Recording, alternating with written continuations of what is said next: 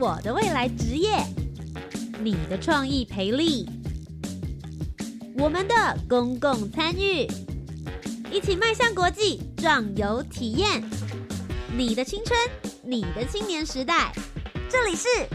青年故事馆。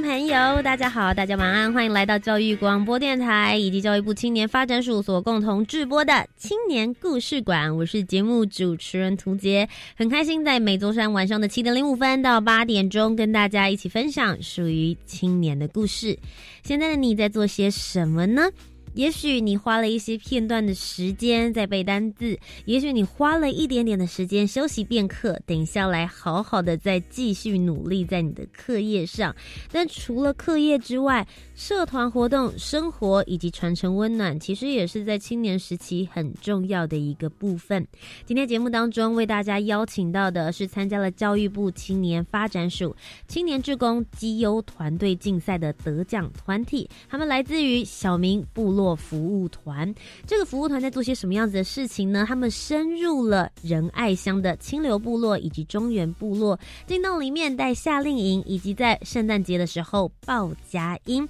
他们全部都是高中的孩子，有一个有理想的老师主任带着他们一起走进部落。很多人会想说，我暑假的时间当然就是要好好的休息，而他们将他们的暑假宝贵的时光。花在了跟部落的孩子互相交流、彼此成长。今天我们就一起来听听这个属于他们的青年故事吧。我们的节目即将要开始了，千万不要转台，一起来分享属于他们的温暖故事。Let's go！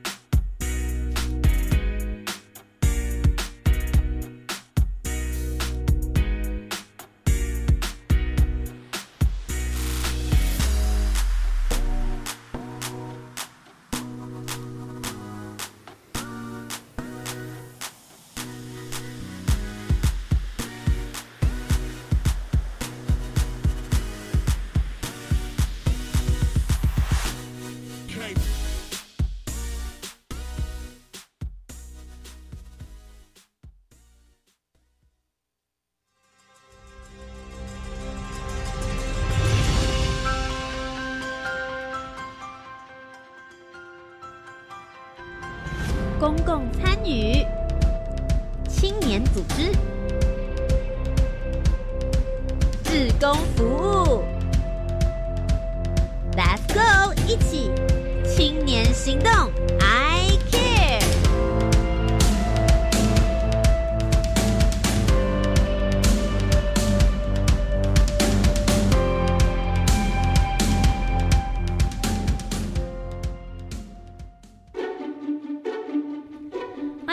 由教育部青年发展署以及教育广播电台所共同制播的青年故事馆，我是节目主持人涂杰。不晓得大家的暑假、寒假的时间是怎么样度过呢？我当初在青少年时期的时候。我依稀记得我参加了很多的团队，可是教育部青年发展署呢，在近几年来，为了要推动大家可以一起在青年时期就来做志工服务，所以推动了一个青年志工绩优竞赛。而今天为大家邀请到的团队，除了老师之外呢，还有两位非常优秀的青少年负责人，他把他们的暑假的时间、寒假的时间、圣诞节的时间，通通。贡献了送温暖到部落里面去。今天邀请到的就是来自于小明部落服务团，他们参加了一百零七年度，甚至不止这一年，其实已经持续参加很久了，也一直获得很棒的这个获奖佳绩。今天要邀请到，首先第一位呢是他们的算是指导老师吧，欢迎林义萌义谋主任。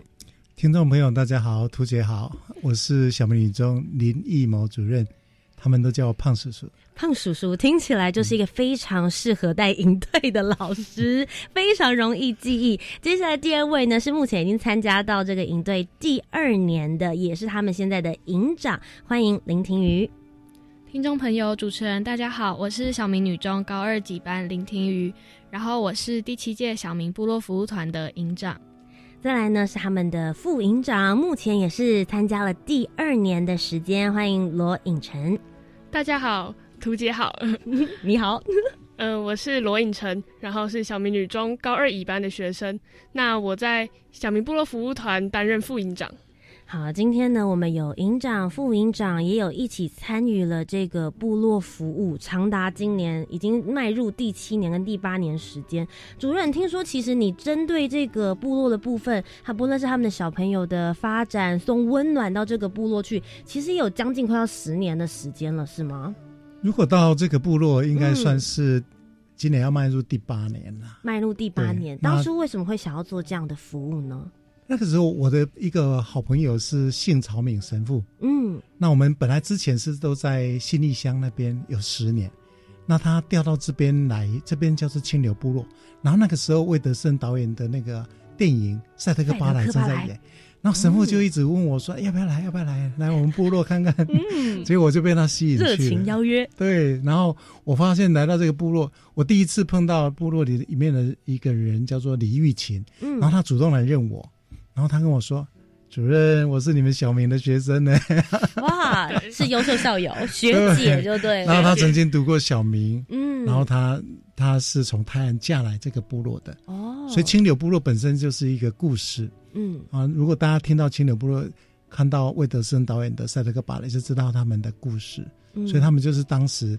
啊没有被日本人杀完的五百九十八个人就被。日本人把他们迁到这个地方来，以前叫川中岛，那现在叫青柳部落。是，那我们也因为来到这个部落，就爱上这个部落。其实这个部落听这个老师讲完之后，就会发现，其实它跟我们这个历史里面，然后也有很多的电影艺术创作，其他都相当的关注这个部落。不过提到小明女中之所以会有这样子的志工服务团，听起来是盛情难却。因缘际会认识他们之后呢，就有机会进到部落里面，为他们的孩子做更多的服务，对不对？是是是。那我想要问一下，最主要当初参加这个团队的时候，先问一下营长好了，你现在从一步一步从一开始呃加入的第一年，然后现在到第二年了。你当初为什么会想要加入这样子的志工服务团？其实最开始的时候是因为我的姐姐就是她也有参加小明部落服务团，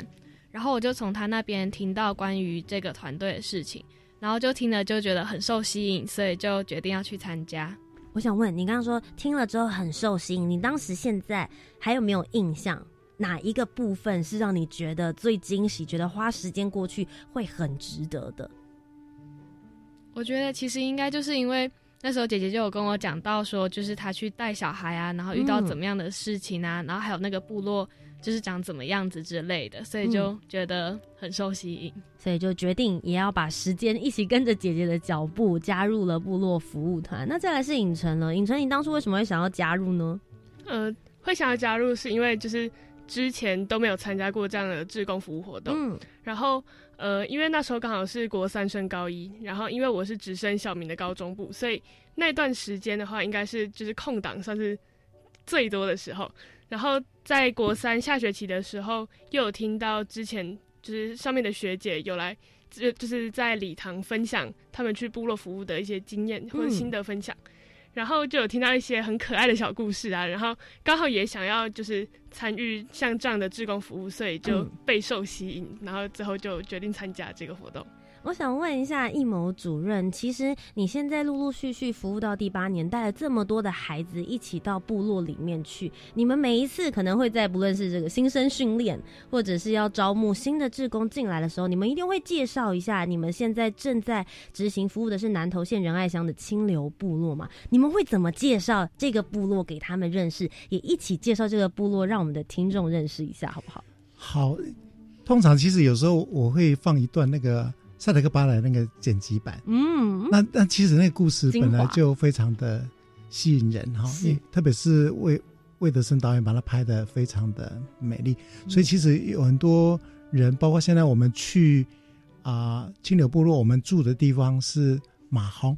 马洪的这个地方，其实马洪就是莫纳鲁道的曾孙女，嗯。那我们每次就讲这个故事，我们学生就会很喜欢，因为他们历史都有。对，我刚刚也是一听完眼睛就亮了，就哦，感觉好像很熟啊。对对对，那那只要听到这个故事，因为这个部落有故事，所以大家就会很想去理解他们的生活是什么，嗯，然后他们到底遭遇了什么事情，嗯，所以像马红他，其实他本来也是在台北啊，所以我们第三年的时候。他才回到部落跟我们一起弄营队，所以他其实他们以前他们也不太谈这个事情，嗯，哦，因为特别是对对他们来讲，其实有时候是一件还蛮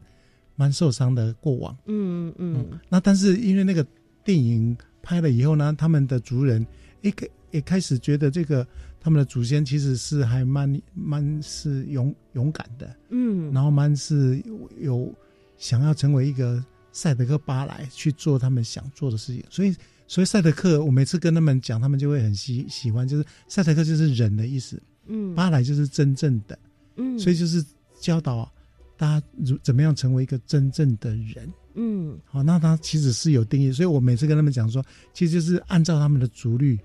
然后你愿意竭尽一生的的所能去做一个对有用的人，所以有用的人就是对家，对他的族群。对他的部落是一个有贡献的人，嗯，然后愿意成为这样的人，就是塞德克巴莱真正的人。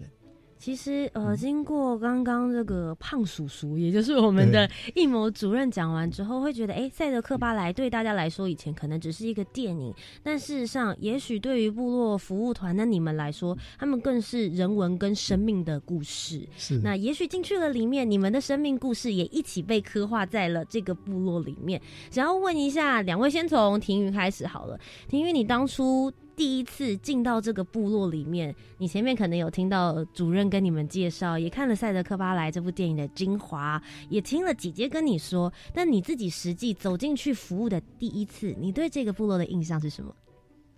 嗯，其实我刚到的时候，就是我的对他的第一印象应该就是天空很蓝，然后而且空气很干净。嗯，尤其是像是我们现在台中，就是常常都会有空屋，那所以第一次进去就是有一种。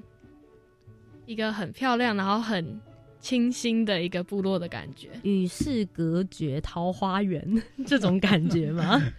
那影城呢？呃，其实就是因为我刚刚有说到，我没有参加过像这样，就是到比较不是呃非都市的一些志工服务活动，然后所以就是一开始我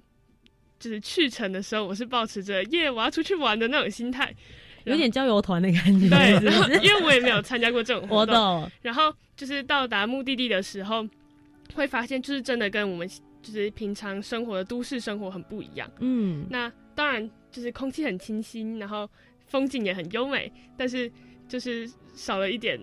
就是都市的便利感。哦，OK，便利商店可能很没有没有便利商店在上面呃，有群力商店，然后它算是一个有点像干妈店的那种店。嗯，对，然后就是当然没有，就是生活没有像在都市那么舒适，所以一开始就是前几天的时候，我甚至会。就是偷偷躲在自己的睡袋，说：“哦，我好想回家。”买不到科学面，没有红茶、养乐多。对，OK，所以就真的会感觉到，也许住在山上的孩子，他们从小出生的时候，对他们来讲，这样子的便利度是正常的。等到他们可能到了我们所谓的大都市里面，台中市啊，或者是台北市啊，我们想说，哎，平常转角就应该是个便利商店，这种理所当然，对于他们来说，可能就没有这么样子的相同。但相对来说，他们拥有非常瞭望的星空，那他们可能拥有非常干净的空气，而且非常纯粹的一个大自然的环境，那是他们所拥有的。不过我接下来就很好奇了，究竟小明的部落服务团，你们每一年度其实就是一个一学年一整个年度的计划嘛？究竟在这一整年，你们会做哪一些服务？哪些比较大型的？是不是先请本年度刚当选没多久的营长也来跟我们分享一下呢？对，婷宇跟我们先说一下，你们自己本身其实有分暑假，然后跟圣诞节这两个会是你们最主要的大型活动，对吗？嗯，对，但是就是除了夏令营跟圣诞节之外，其实我们也是有一些其他的时间，就是会进部落去讨论啊，或是呃一起进行一些活动。嗯，那关于我们的夏令营的话，其实我们每一年的主题都会不太一样，就是会去跟部落那边去讨论，然后去看说，就是我们今年想要带给他们哪些东西，然后再去做决定。那其实一年夏令营就是通常都办在七月初，然后一次是五天。那像是我们从前年开始，就是有新增一个清流的干部，那那一边就是由部落国中到高中的孩子，然后就是很多事情都是我们一起讨论啊，然后还有一些应对很多事情也都是我们要一起去处理。那像是我们今年的课程的话，其实我们就是分成了三大块，就是健康、文化，然后还有储蓄。那就是像是那时候会提出储蓄这个想法，也就是部落他们那边去主动提出来的。那就是我们在一整个营队中也会有一个时间，就是带部落孩子到台中市，就是一个他们比较不熟悉的地方，然后去看看一些跟部落不太一样的风景。像是我们今年就有带着部落孩子去搭火车，然后这其实对他们而言就是一个很新颖的体验，对。那关于报佳音的话，就交给尹晨来讲。好的，看来就是营长还是要给副营长一些 小小的责任。OK，所以接下来的话是尹晨跟我们分享你们报佳音的活动。那就是部我们的我们有活动叫做部落报佳音。那我们大概是十月底的时候会发礼物的心愿卡到互助国小，然后互助国小的小孩就会呃填写他们自己想要的礼物啊，像是我有看到一些是像是有。呃，我想喝珍珠奶茶，然后还有甚至比较夸张一点的，他说他想要一个空拍机，然后空拍机，等下等，你们有预算限制吗？有有预算限制，大概是不能超过两百块。OK OK，所以主任他们是在心愿卡上不能填超过两百块，但还是有人写了空拍机。对，就是我们虽然内心非常想要给他那个空拍机，但是还是默默碍于预算问题，对，只能画一台给。对，然后。呃，当然还有一些什么像文具类的啊，或者一些玩偶、玩玩具之类的。嗯，然后呃，大概十一月底、十二月初的时候，我们就会在就是小明校园的布告栏上面公布部落小孩想要的一些就是心愿卡，然后会有就是我们就是发动全校，然后就是一起来认领，就是他们想要认领的心愿卡。嗯，那认领到的姐姐就是可以在。就是十二月这段时间去准备部落小孩的礼物，嗯，然后我们会在圣诞节那一天，就是带部落呃带礼物进部落，嗯嗯，然后呃在那个活动当中啊，就是我们晚上的话会有就像是晚会，晚会的话就是可能会邀请部落的耆老或者小孩一起跟我们唱歌跳舞，然后我们也会呃准备一些呃像 K-pop 之类的嗯。舞蹈。然后，呃，我们到晚上的时候也会就是挨家挨户的，就是在部落报佳音，然后就是可能说拿火把，对，我们会拿着火把，然后就是有两路，大概是两路纵队吧，然后我们就会一家一家的去唱歌给他们听，然后也会有一些就是部落耆老或者是大家长会给我就是发糖果给我们，然后我们唱的很开心，然后也可以得到一些部来自部落的小礼物，这样。其实听起来这些活动，我就相信听起来你们自己也玩的很开心，对 不对？因为其实有的时候送礼物过去，大家常常会想说，哎，我们是做服务。可是有的时候，因为你们也是青少年，然后你们对接到他们，其实有些也是青少年，大家在年龄很相符的一个状况之下，有的时候不是服务跟被服务的对象，有时候彼此之间也会成为朋友吧？一某主任是因为。我们的孩子其实部落他们也会分，就是清流跟中原。那我们通常会分至少两个县。那清流这边的孩子就会带我们去清流，嗯，清流的大人小孩子就带我们。那中原那边的大人小孩子就会带我们去中原，嗯，那我们会互相这样子绕绕完了以后再回来到中原天主堂的时候，大家再聚集，嗯，然后才一起迎圣婴，然后我们还会一起参加职业弥撒，是，然后完了以后才是那个呃联联礼晚会，然后他们会放烟火，然后泡菜烟的时候很好笑，有一些祈祷啊。他们还会包红包给我们，那我们就会把那个红包带回来送给神父，嗯，然后他会给我们糖果。所以他们很开心。我觉得听刚刚就是胖叔叔，也是我们主任说讲话的时候，我心里一直想起平安夜的歌声。对，就是一种很和平，然后大家在彼此交流的那种感觉，你会把温暖一起散发出去。但其实我们常常在说，做服务的过程之中，除了被服务的对象他们有成长、有学习之外，其实服务者本身，你们也会获得一些成长。究竟在这个过程之中，他们还有哪些小故事要继续跟大家分分享？稍微休息一下，等一下继续回到青年故事馆。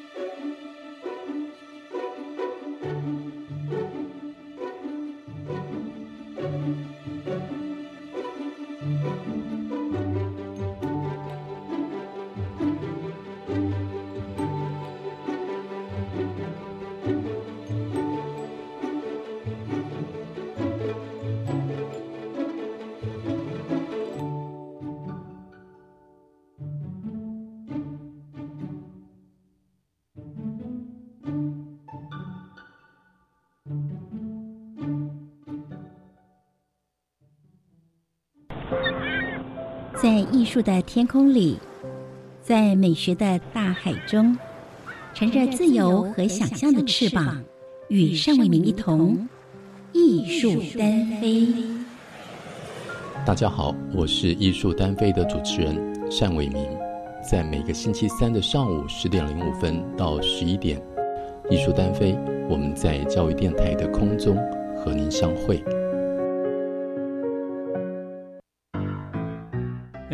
台车怎么没有方向盘呢？方向盘在另外一边，这里行车方向跟国内相反啦。出国开车旅游怎么可以不做功课呢？我有做功课啊，我还特地帮我们跟车子都买了保险呢。天哪，买保险又怎样？你根本就不熟路况，我才不要跟你一起玩命。宝贝，别走！出国自驾游做好功课不忧愁，路况不熟悉，大众运输才安全。以上广告由外交部提供。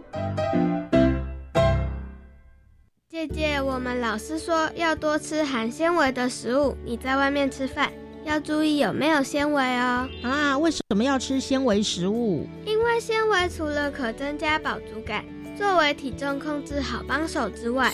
也可以帮助排便，作为肠道的清洁工，降低罹患肠道疾病和慢性病的风险。好好好，我会记住老妹的叮咛。我去宿舍喽。以上广告是由教育部提供。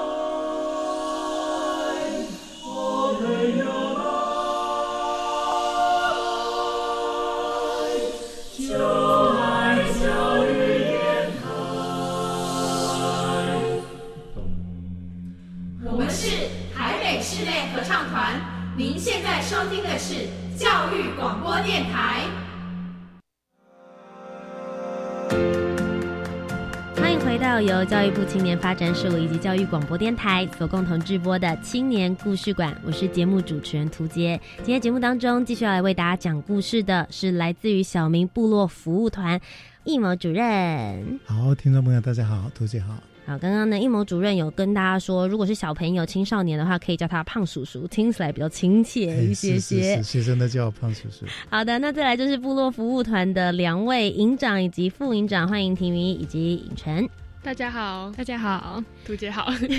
好的，非常有礼貌。接下来我们要继续来分享一下属于你们的部落服务故事了。那其实刚刚前面有提到，你们所去的这个部落是在南投县仁爱乡的清流部落，里面大家最常听到的故事，可能就是赛德克巴莱，充满了人文以及生命的故事。那就来聊一聊你们跟这个部落之间的关系。你们去服务的过程之中，主任去到了第八年了，两位也去到了两。两年左右的时间，究竟进到里面有没有什么让你们比较印象深刻的故事呢？我们就先从副营长开始好了，好不好？营长，呃，副营长呢是我们的尹晨。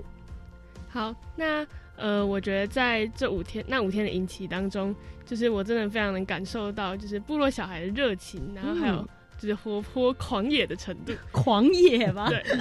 然后呃，我分享一个小故事，就是。呃，在引起的大概是第三天吧，嗯，然后，呃，就是我们那时候在进行的课程是在看播放一一一部电影，然后就是有一个就是个子很小，然后体型有点肉肉的，然后大概是三三四年级的小妹妹吧，然后她平常就是很常不听那个小队服的使唤，嗯，然后就是假如说小队服说哦我们要乖乖坐在这里，她就一定会跑出去玩。或者说，常常黏到干部的身上，就是我们在讨论一些正事的时候，他都会跑过来，然后希望我们能跟他一起玩。嗯，然后有一次在就是课程进行当中呢，他就突然跑跑过来找我，然后他就说：“哎，姐姐，你要不要陪我？就是回家，我要拿东西。”然后回家啊？对。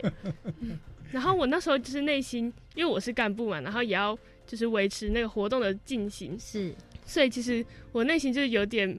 两难，就是既想要带他回家，赶快拿东西再回来，但是又不希望他错过任何课程的内容。然后我想了又想，想说，嗯，他们家应该就在就是活动，对，应该就在隔壁吧。所以我就说，我就很勉强说，好，那姐姐赶快带你回家拿东西，然后我们再赶快回来上课。嗯，然后他就咚咚咚跑跑回家里，然后我就跟在他的后面，然后我在他。就是他们家的家门外等了大概三四分钟吧。我想说，哎，他怎么都还没有出来？然后结果就突然看到一个小小的身影，然后拿出一个，就是他手上就拿着一个很大的牛奶铝箔包，就是他想要喝那个饮料。嗯，然后我就问他说：“哎，你为什么要拿那么多饮料？你这样应该会喝不完吧？”然后他又说：“哎，我很渴呢。”然后我 我要一口气把它喝完，然后我就就是也拿他没辙，然后我也半信半疑的就赶快带他回那个活动场地。对，然后。到了活动结束的时候，然后我就看到一个同样也是非常熟悉的身影，就突然出现在我的眼前。嗯，然后转头一看，就发现，嗯，就是刚刚那个小妹妹。然后我那时候看到她，她手上就拿着一瓶，就是没有开过，就是全新的牛奶铝箔包。嗯，然后她就就是放，就是推到我的胸口前，他说：“哎，姐姐，这给你啦。” 然后我就有点惊讶，然后我就想说，为什么他要给我？然后他就。就是应该是觉得我办，就是我们办这个活动这么辛苦，然后想要慰劳我们一下，嗯，然后他就说：“哎，姐姐，这个就是活动活动已经快结束了，然后这瓶牛奶就给你，啊，你要记得喝哦。”然后就咚咚咚跑走了，嗯，然后我那时候就是既惊讶又有点感动，嗯，然后就是觉得说，就虽然她那位小妹妹在就是整个团队当中，可能是常常会为我们惹惹出惹出一些。小 surprise 的一个角色，但是却又在很突如其来的时候，就是给我们一些很幸福的惊喜。嗯，所以就觉得，呃，在这个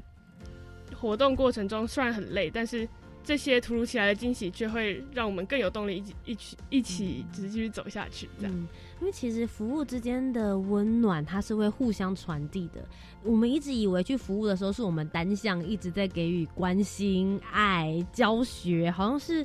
很常有的时候会感觉说，我们似乎是手心向下的那个人，但事实上有的时候它是一个交互。当你给了他之后，他有了这些爱，有了这些温暖、跟快乐、跟开心，他们有时候会再反馈回来给你们。好，刚刚这个呢是来自于影城的分享，接下来问问婷瑜了，营长你自己本身呢又有什么样子的故事要跟我们分享？嗯，那我想分享的其实是一个大概今年升国二的一个男孩。然后在去年的时候，他是我们这个小队的小队员。嗯，那去年我第一次看到他的时候，他就是一直跟我说他要跑走，或是就是他不要参加营队，他要回家之类的。你们好像遇到很多要回家又要跑走的孩子，难怪刚刚用狂野来形容。OK，那这个后来这位孩子也是一样，他好想逃离现在这个活动场所，感觉好像稍微比较相对不合群一点，是不是？嗯，算是。然后就他有时候也会就是闹脾气，就是说他不想要玩这个游戏或者什么的。但是就是就是去年其实到最后的时候，他也是说就是呃很开心，就是我可以去当到海小队副之类。所以就其实去年看到的时候，就是觉得很感动。嗯。但是就是到了今年的时候，他其实也是青干中的一员，然后他担任的角色是医护。那就是因为我就想说，我那时候自己就想说，应该要让他多做点事情，因为其实我也还蛮希望，就是看到他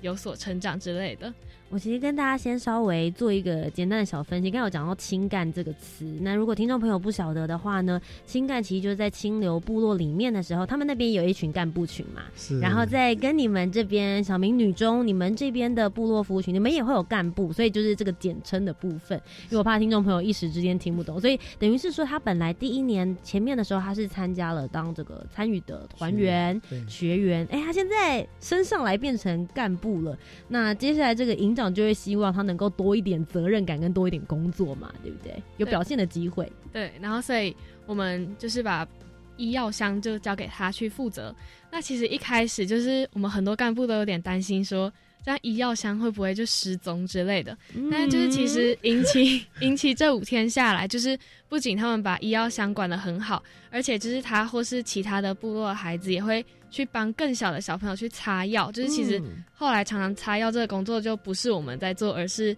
他们几个在弄。嗯，然后而且就是从去年那个调皮的小孩变成今年这个，就是看到说他好像可以承担更多责任的感觉，就其实真的会觉得就是自己的小孩长大的感觉。哇塞，有一种青少年自己本身又有一个在更小一点年幼的孩子，也看着他长大。所以其实你们可以，因为我觉得长期服务真的是有这样的好处。你不是只是去蜻蜓点水一下就离开，你能够长期观察到他们是不是在这个成长的过程之中，你们持续陪伴，你也可以看到他自己本身的一个成长。像这点的话，应蒙主任你应该最有感觉了吧？对，因为我们前十年在信义乡的地利村，然后。我过来清流以后，我就跟那个当时介绍我们认识这个部落，其实是赛德克巴莱的电影的主语的顾问，叫做 Dakis，，就是郭明正老师。嗯，然后我跟他说，我们十年在那边，他说，哦，那你也要来我们这边十年？哇，那我们就快达阵了 啊！对，就就是被他这样一讲，就变成我们有十年之约了。嗯。所以这个十年来，我们真的看到他们还蛮多的成长，嗯，特别是一个小孩子从小小的，然后到现在已经可以成为他们的干部，嗯，然后可以帮忙一起策划活动，一起像其中我们一个小孩子就叫黄成友，嗯，那现在已经高三了，那其实他就是呃早早年三年级的时候就参加我们的活动，然后一直到现在，然后身体越来越健康，嗯，然后现在今年他参与比较少，因为他要升。要准备要升大学，所以他暑假的时候就没有回来。那其他很多小朋友，就像刚刚啊丁宇讲的，有一些小孩子以前是小小的，你看他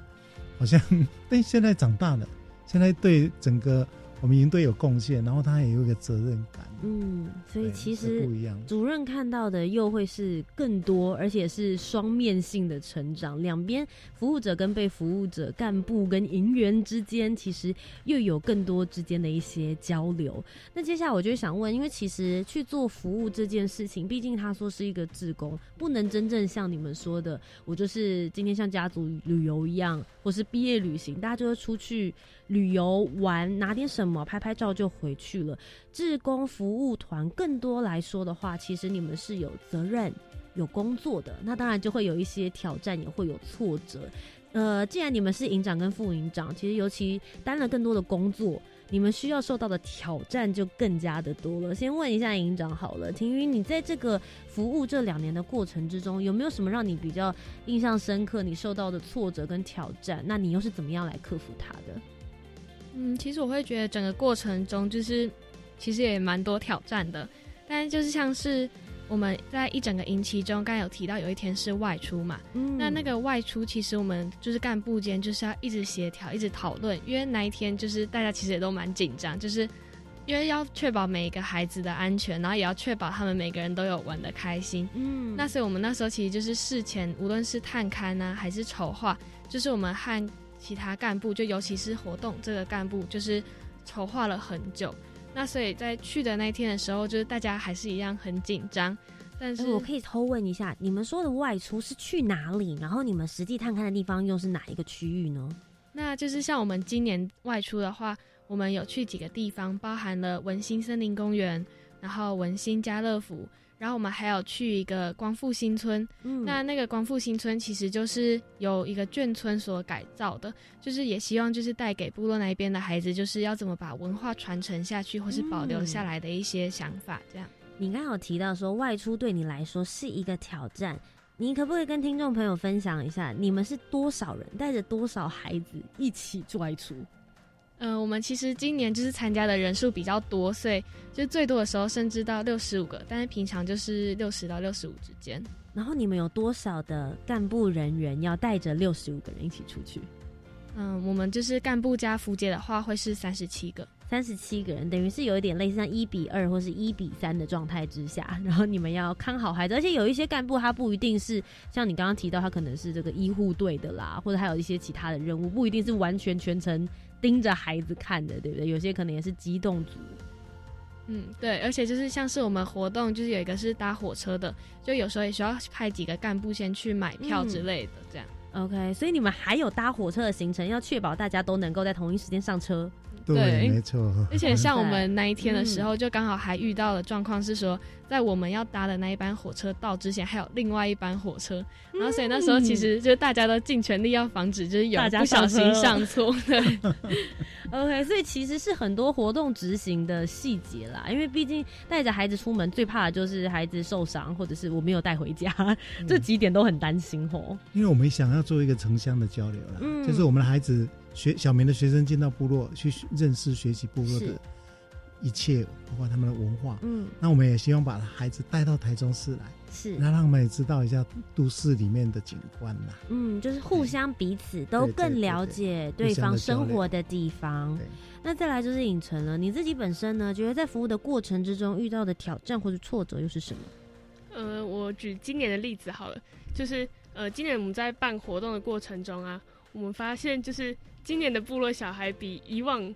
就是他们更喜欢黏在干部们身上，嗯，就是以前可能都是呃，像是黏在，就是会很黏着小队服啊，是，然后干部们可能就是比较处理正事或者一些行程的安排，嗯，那像今年的话，我们就遇到了，就是当我们在处理很正很重要的东西，可能是在讨论明天的行程或是一些雨天备案，然后就会有很多那种就是比较调皮的小小孩，然后就会跑过来，然后抱住你，然后要你一手。就是陪他玩飞高高，然后你一手你要跟干部们在讨论一些很正经的东西，所以就是比较就是遇到挑战，可能就是要一心两用，然后再来最重要的就是要有耐心，嗯，因为可能就是我们平常就是对于在家里啊，可能会有遇到就是呃，可能面对妹妹啊，或者就是兄弟姐妹，就是如果说他们可能一吵你，你可能就会很就是不开心、不愉悦的，就是回回应他，但是。在部落部落里面，就是因为你是志工，然后而且你是要发扬爱与温暖的，所以你并不能那么容易就是发脾气，而且反而是要就是培养自己的耐心，然后好好跟他讲，或是好好跟他讲说，呃，姐姐等下陪你，姐姐姐等下再陪你去玩，嗯，或是说就是真的，一手拉着小孩，一手跟干部们一起讨论这样。OK，所以就是在这个。工作跟照顾孩子之间的一些平衡，让你开发出了三头六臂的方式，好好的有一种把自己的潜能也做了不同的激发。那玉谋主任呢？碰叔叔，您本人刚刚他们讲的是这一年或者是这两年他们之间遇到的困难挑战，可是请你从一路走来，现在看十年计划嘛，到了第八年，你觉得？在这个部落服务团里面，第一年所面临的挑战，或者是到目前这些事情有没有一一的在被解决？挑战有变得不同了吗？哎，我到这个部落，我很很爱这个部落哈，特别是他们的文化，嗯，所以我一直希望我们的孩子也能够多认识一下他们的文化。那我发现他们一个最大在部落里面，其实应应该是最大的挑战，就是有关于传承的问题。嗯，好，那像第一年的时候，我们就聊到这个，这个是那样。那瓦阿妈了啊，就是前天啊，对，中秋节的时候啊，中秋节后他就过世了啊。他是最后一个那个泰雅族的文面的长者，是哎。那我们第一年就就邀他来到我们的营队当中，讲他为什么要纹面的那个过程。是那一路这样下来啊，我们也发现，就是的确对部落的传承。像第三年的时候，马红有回来的加入我们，但是他后面的传承会是谁？嗯，那我们也一直很很希望说马红也能够找到年轻人愿意。那如果愿意留下来，其实要很简单，要要做到的事情就是他要能够在部落吃得饱，能够赚到钱。嗯，所以他们的产业也一定要有一点点，哎，能够把它传承下去，然后他能够在那边赚到钱，然后愿意把。自己的部落的文化再传承下去，其实这个还蛮蛮难的。永续的部落发展议题，因为其实也会遇到一些。青年力人才外流，离开了部落之后，怎么样再请他们带着他们所学习到的能力跟技能回到部落继续永续发展？其实这也是很多台湾各个部落都会面临到的一个议题跟问题。当然，你们小明部落服务队，你们进去到了里面之后，也会一起共同跟他们面临这个问题，也希望能够来得到解决。那其实大家常常说，哎，我去服务的过程之中，服务的人成长了，那你们其实时间慢慢流。是去服务的人也会获得一些成长。问一下婷瑜，你自己本身在经过这两年，以及接下来即将你们可能圣诞节也要去报佳音了，你们觉得你自己最大的成长和改变是什么呢？我觉得对我而言的话，有两点都是我觉得还蛮大的成长。嗯，第一个就是去写计划书啊，或是参加比赛的能力。那第二个的话，就是去跟其他人去沟通不同的想法。那我会讲写计划书，其实是因为我们自己这一届干部第一年写的那一份。计划书报名表是参与爱要大声说的，嗯，然后那一次其实就是没有写的很完善，那其实就是这样一次一次的去参加基优团队竞赛啊，或是教育部的青少年自主团队，那就是我们就开始变得越来越会懂得如何要去吸引到别人的目光，懂得如何要去展现我们自己团队的特色，嗯，那至于就是沟通的部分的话，就是。因为难免都会有不同的想法，是，然后有时候可能你就是会想要说服别人，但是别人就是觉得自己的意见更好，那就是我们更懂得说要如何去结合两个人的想法，然后如何去让整个活动变得更好。那影城呢？你自己觉得你自己的成长跟改变？呃，我用一句话来综合我的想法，就是放低姿态，温柔以待。就是呃，在不管是筹备或是在营期间。就是我们时常就是可能自己身上有太多的锋芒，然后很容易就是以就是太有自我意识，然后没有很完善的替他人着想。那如果说全部呃所有的事情都是以自我为中心的话，那不管是活动行程或是就是各种就是安排的东西都没有办法安排的很完整。那所以就是我觉得在这一年就是担任副营长的过程中。我觉得我从一个小辣椒变成一个天使，那就是 我我自己觉得啦。然后，呃，像是以我过去可能国中当干部的经验，可能就是有就是同学就是做出一些不合自己意的事情，我可能就会破口骂他，或者或就是以各种方式指责他。但是在部落服务团，就是不只是受到呃所有干部们的温暖所影响。然后包含就是自己也有所改进，所以我觉得在这一年当中，我变得比较能够呃体会，就是了去试着去倾听他人，然后就是再融合自己的意见，然后让所有行程还有活动就是弄得更完善。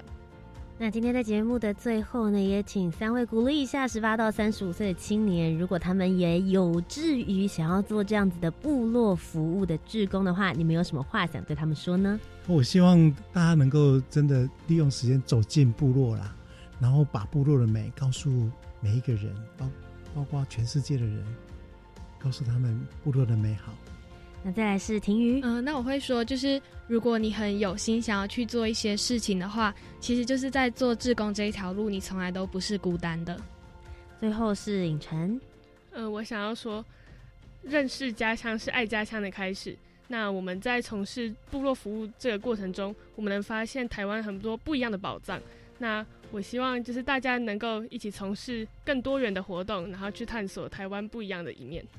好的，今天再一次非常谢谢小明部落服务团的三位来到我们的节目当中跟我们分享，也希望大家可以透过你们看到更多部落的美。再一次非常谢谢你们，谢谢谢谢。那我们稍微休息一下，等一下再继续回到青年故事馆，告诉大家更多有关于教育部青年发展署即将举办的精彩活动。